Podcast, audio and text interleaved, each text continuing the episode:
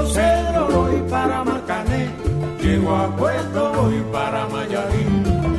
Este es un podcast de Radio Nacional de Colombia. Buenavista Social Club era una sociedad habanera para personas de raza negra muy famosa en las primeras décadas del siglo XX, a la cual le dedicaron dos piezas musicales, Arsenio Rodríguez con Buenavista en Guaguancó e Israel López Cachao con Club Social Buenavista.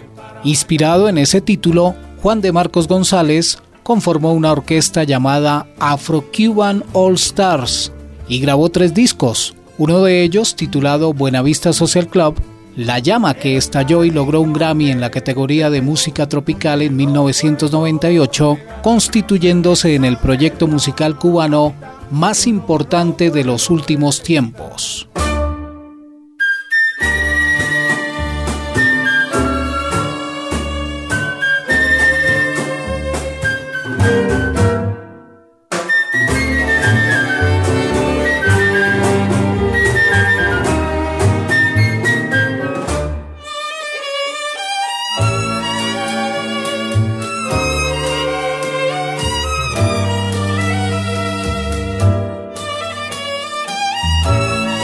En 1939, cuando se inaugura el Salón Club Social Buenavista, se traslada hacia el antiguo barrio de Alturas de Almendares.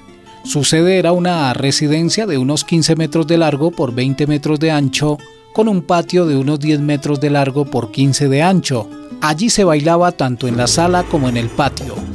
La orquesta se instalaba en la sala, donde bailaban los asociados, y en el patio se colocaban dos cantinas de cervezas polar y tropical.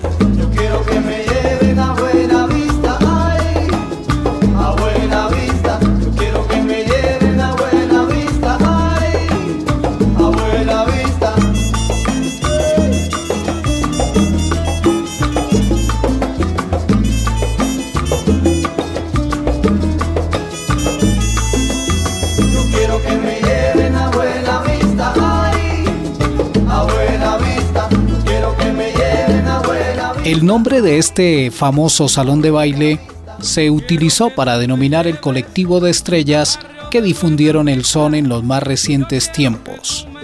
El Club Social Buenavista de Cuba ofrecía bailes muy populares. Algunos salones más aristocráticos contaban con orquestas más refinadas. Por el Buenavista pasaba el tranvía y cerca se encontraba el crucero de la playa, allí en las calles 13 y 42. Poco después de la Revolución cubana de 1959, el nuevo presidente cubano Manuel Urrutia empezó un programa de cierre o nacionalización de tiendas de juego, clubs nocturnos y otros establecimientos asociados al estilo de vida de La Habana.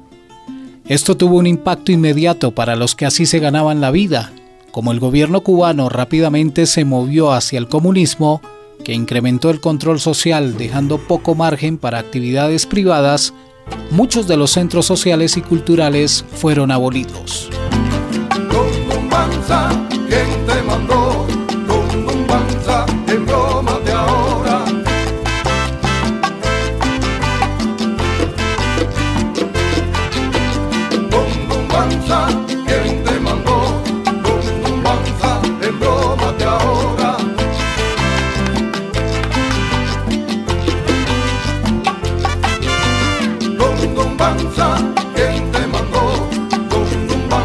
En 1995, el director del grupo Sierra Maestra, Juan de Marcos González, viajó a Londres con el fin de promover el álbum Dun Dun Banza, tomando su título de una legendaria pieza inspirada por el tercero Arsenio Rodríguez.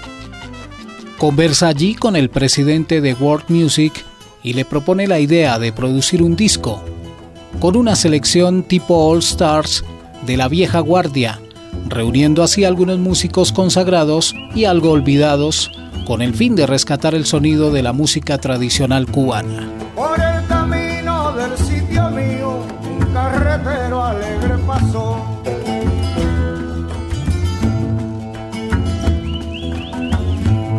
Con sus canciones que muy sentida y muy guajira alegre cantó.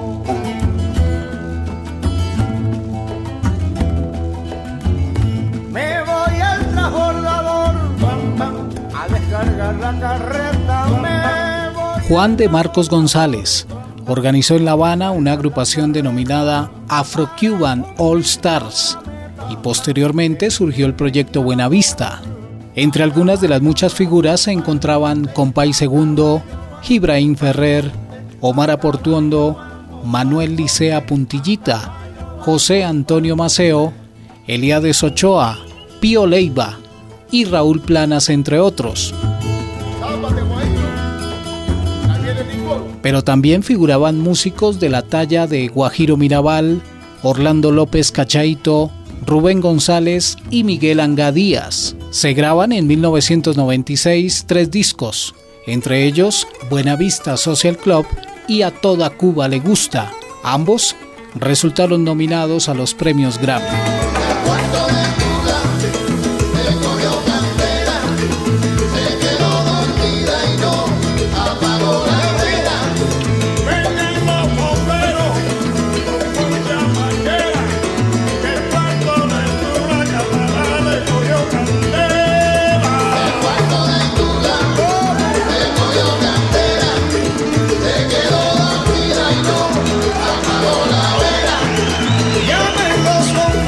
El éxito del fenómeno Buenavista Social Club es hoy día innegable.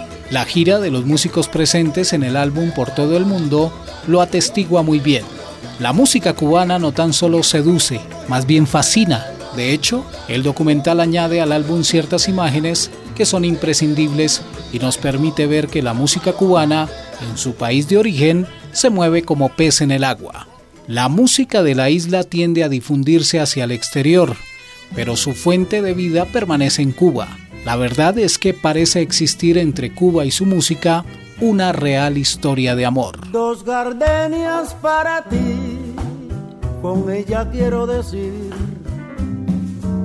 te quiero, te adoro, mi vida.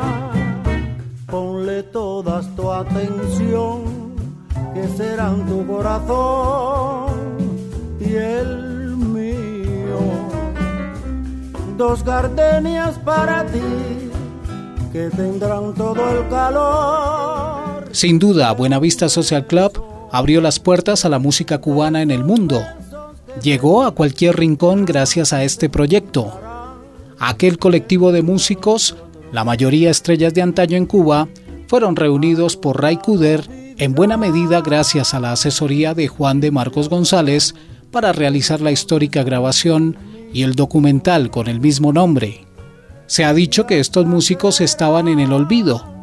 Lo cierto es que lograron que el mundo entero volviera sus ojos a Cuba y a su música. Pero si un atardecer, las gardenias de mi amor se mueren, es porque han adivinado amor me ha traicionado porque existe otro querer.